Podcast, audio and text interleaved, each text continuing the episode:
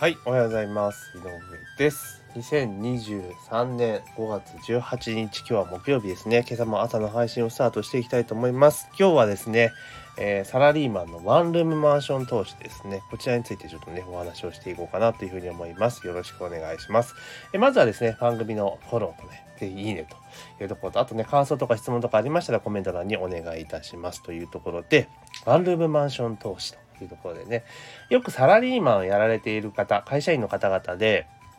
まあ大体、えー、なんだろうな、勤続年数で言ったら、ある程度いっている人とか、所得が、それなりに給与が高い人向けにですね、必ずなんか営業の電話があると思うんですね。あの、マンション投資しませんか？みたいな、節税になりますよとか、あとは、えー、なんだ？将来の年金代わりになりますよとか、生命保険代わりになりますよっていう歌い文句で、まあ、あの、営業をかけてくると思うんですね。で、まあ結構ですね、今、そのなんだろう、税金がどんどんどんどん上がってるぞと。で、会社員の方々ってやっぱりその、会社員ってすごく納税、徴税効率めちゃめちゃいいんですよね。あの、国的から考えてね。だからすごくサラリーマンが狙い撃ちされて増税されて負担が増えているって現実がある中で、やっぱ月々給料上がってるのに税金も増えてなんとかしてよっていう人は多分多いはずなんですよ。で、そんな中で、まあ、節税とか言われると、あの、サラリーマンの人っても節税の余地ってほとんどないわけじゃないですか、税金ってね。源泉徴収されちゃうわけですから、ない中で、まあ、そんなことがあるよと。で、年間こんだけ株価ぐらいね、削減できますよみたいなこと言われたら、ついつい話を聞いちゃったりとかする人って結構多かったりすると思うんですよ。で、結局のところ、このワンルームマンション投資のスキームとかでいくと、まあ、ざっくり言うと、要は、えーま、マンションをこうローンで買うじゃないですか。ローンで買いますよね。で、その賃家賃収入からローンを払って、ローンと管理費と固定資産税とか払って、えーまあ、手残りがあるぞというような、キャッシュフロー的に残るぞというようなモデルなんですね。で、えー要は、こういう建物とかそういうものを購入した場合っていうのは、その経費、コストで、だから調達コストっていうのは、まあ、一撃で、あの、費用にはできないんですね。ずっとこう、原価償却費という形で、要は、えー実際の支出は伴わないんだけど、費用として計上することができるっていう仕組みがあるんです。もう会計上の制度なんですけど、なので、そういうのでやっていくと、実際その、お金はね、キャッシュは残っているんだけれども、え収益がマイナスになるわけなんですね。その不動産賃貸事業で。ね。で、そのこの不動産投資というのは、えっと、普通の給与とかのやってる、あの、給与所得と合算できるんですよ。合算して申告できるんですね。で、不動産所得の場合っていうのは合算できるから、マイナスになった場合、例えばその赤字になった場合ですよね。赤字になった場合っていうのは、もともとの給与所得からの合算することができるので、そこから下げ引くことができるんですよ。だから不動産投資でマイナスになった分が、えーそのなんだ、えー給与所得、普通の所得全体の中から引くことができるわけですね。そうすると、税金のかかる、要は課税所得の分母がちっちゃくなるから、そこにかかる税率も下が、えーかか突然、あの、累進課税ですから、そのね、課税所得が下がる分、税金が下がりますよっていうスキームなんですよ。で、所得税が下がるのと同時に、住民税も下がりますよ。だから、えーすごくあの負担が減りますよっていう話なんですね。で、まあ、まともな業者さんとかだと、要は家賃収入があって、で、ローン返して、で、管理費とか引いて、で、そこから固定資産税とか修理費とかいろいろ引いていくと大体こんだけ手残りしますよってところで、あの、まあ、基本的にはお金が残るような提案を絶対してくるはずなんですよ。で、そもそもの話でいくと、新築物件なんか絶対ありえないわけですよね。絶対残らないんで、新築って新築プレミアムがついてるから、そもそも高いわけですよね。だから、ま、中古マンションで大体築年数で言ったら、5年超えて、えー、20年以内、だ15年ぐらいの物件かな。っていうところは結構個人的にはいいんじゃないかなというふうに思っています。はい。で、ただ業者によってはね、いや、これ、ね、将来、だから例えば、あの、将来ね、ローンが終われば、えー年金代わりになるし、あと生命保険代わりにもなるから保険料だと思ってとか言ってね、もうそもそものね、設計自体がキャッシュフロー赤字っていう提案をしてくる業者も いるみたいなんですよね。もうその時点で終わってるんですけど、要は赤字になってるってことは事業として成立していないんですよっていうことと、あと、減価償却費に関しても、どんどんどんね、ね、と当然ですが、その、なんとかな、定額でね、引いていくとはいえ、そんなに額が大きくなるわけではないじゃないですか。だから、その、最初の頃はね、まあそこそれなりにいいだろうけど、どんどんどん年が経つにつれて、当然家賃だって、最初はね、例えば5万円取れてたものが、築年数が下がっていけば、ね、上がっていけば、当然家賃で下がっていくじゃないですか。もうね、築古物件で家賃安いですから。ってなってきた時に、結構ね、あの、どう考えてもね、ビジネスとして破綻しちゃうわけなんですよね。うん。だから結構厳しくなっちゃうんですよ。で、特に今って低金利ってじゃないですか。金利がめちゃめちゃ安い局面なので、あの、まあまあ以前と比べれば手残りしやすいんだろうなっていうふうに思うんですが、まあ結構そういうのね、よく、しん、なんだかな、えー、業者の口車に乗ってですね、新築物件とか、特に今マンションめちゃめちゃ高いじゃないですか、新築とか東京とかも、アホみたいに高くなってますよね。っていうのを考えると、まあ結構、このワンルームマンションとしてそもそも厳しいんだけど、そうやって営業に乗っかっちゃうっていうところがあるんですね。で、これね、買ったはいいけど、今度は売るのってめちゃめちゃ実は大変で、どういうことかというと、あの、まず、大体ですね、あの、サブリース契約がついてるんですね。家賃保証と言われてるやつですね。これがついてるんですよ。で、これ家賃保証を解約しようとすると、まあ、解約できるところはいいんだけれども、解約できないところも中にはあったりとかして、解約できるところは大体、えー、賃料、えー、保証家賃の6ヶ月とか解約金とかってもう契約に書かれちゃってるんですよね。だから、これ、買い、買うとき、ね、契約するときってそんな細かいところは多分見る人いないんで、実はじゃあ、もう手放手放そうと思ったときに、まあ、ここがネックになると。いう部分なんですよ。で、結局ですね、このサブリース契約がひっついてると、あの、ば、中、なんだ、て、売買するときに、当然価格して安くなっちゃうんですよね、その分ね。っていうデメリットもやっぱあったりとかするので、これも一回手を出してしまうとなかなか抜けられないっていうのが現実だったりするんですよ。うん。で、で、そんな中で今度は、あれなんですよ、持っている人に対してですね、あの、営業がどうかかってくるんで、ね、あの、この物件をいくらで買いたい人がいますみたいな感じで、あの、はがきが送られてくるとかね、営業の電話とかバンバンなると思うんですけれども、で、これも、あの、いろいろ調べればすぐわかると思うんですけど、例えば、あなたが持っている物件ね、これ物件どこ、誰がどこ持ってるかっていうの法務局で登記調べたらすぐ分かっちゃうので、で、えー、その登記情報と、あとそのね、名簿屋さんとか名寄せをしているのと組み合わせれば、連絡かけて絶対分かっちゃうんですよ。全然保護されてねえじゃんと思うんだけど、分かっちゃうわけなんですよね。で、営業とか、えー、ダイレクトメートが来るわけなんですよ。で、そうすると、あなたの持ってるこの物件を、えー、上記の金額で購入希望したい方がいらっしゃいますって金額で、ドーンと出してくるわけですよね。で、これは結構ないい金額でやっぱ来るわけなんですよ。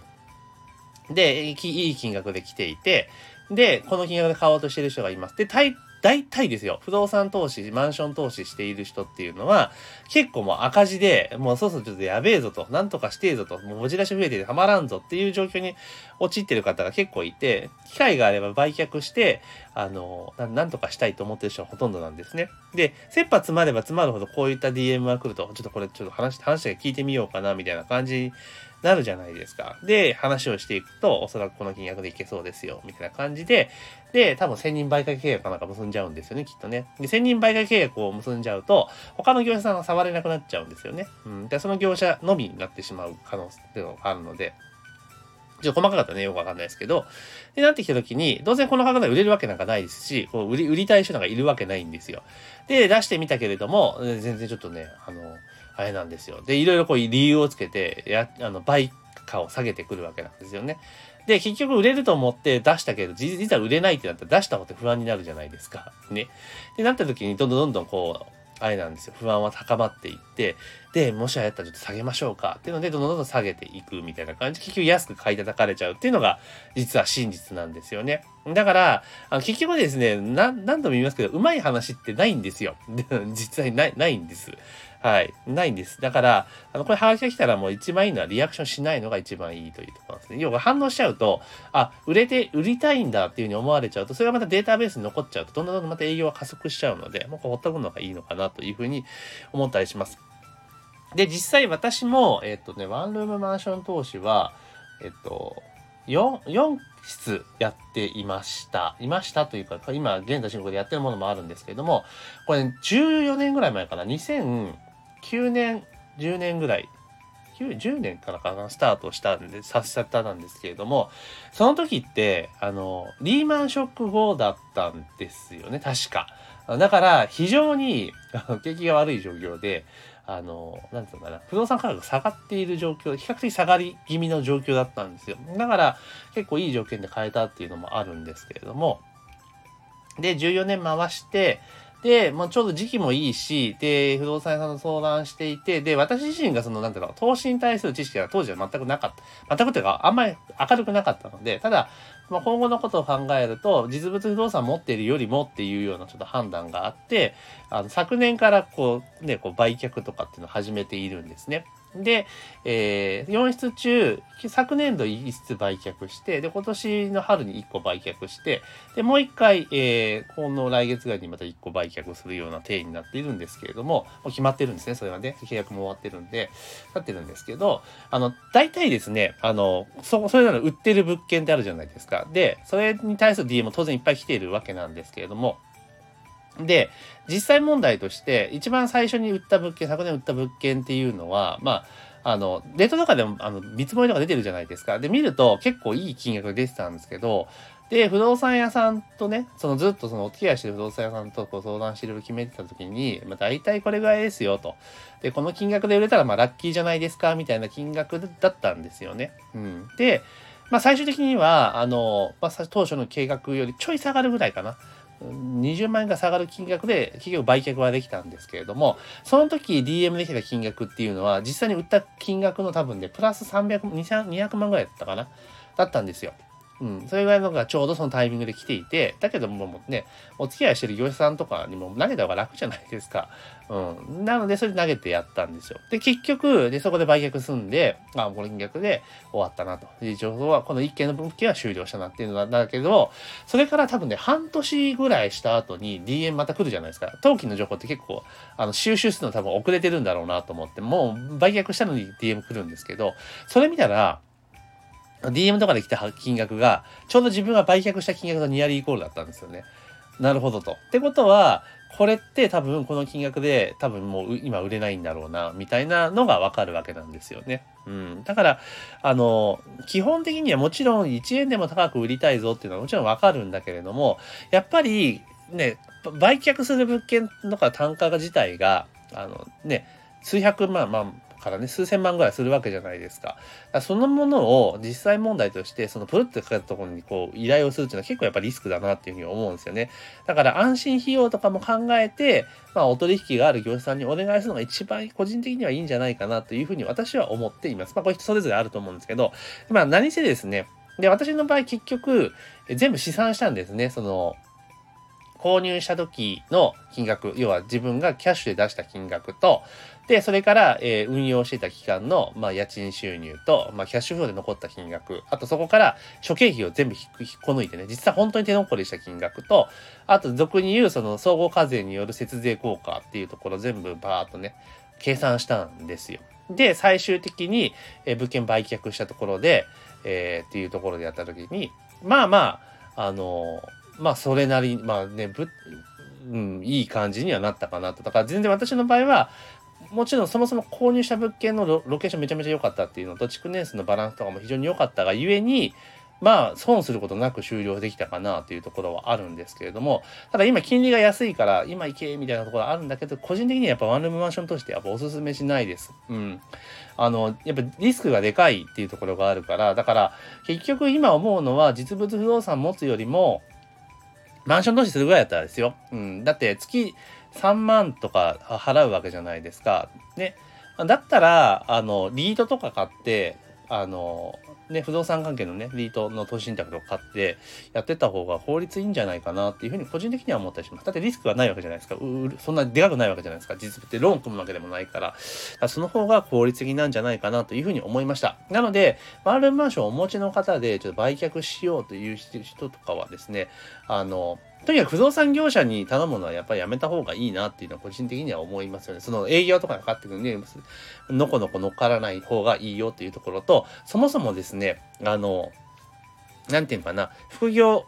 とかね、サラリーマン、サラリーマンの人たちにかかってくる営業、マンション投資しませんかというのはですね、やっぱり避けた方がいいですね。話に乗らない方がいいですよ。うん。あの、あんまりいい条件はないと思います。本当だから一等ものね、あの、いいロケーションで買ってやるとかって話別ですけど、でも新築とかやっぱありえないですね。あのいきなり新築からやるのってなかなか厳しいと思うんで、やるんだったら中古かなっていうふうに思います。まあ、ただ、そのリスクとリターンの割合で考えたときに、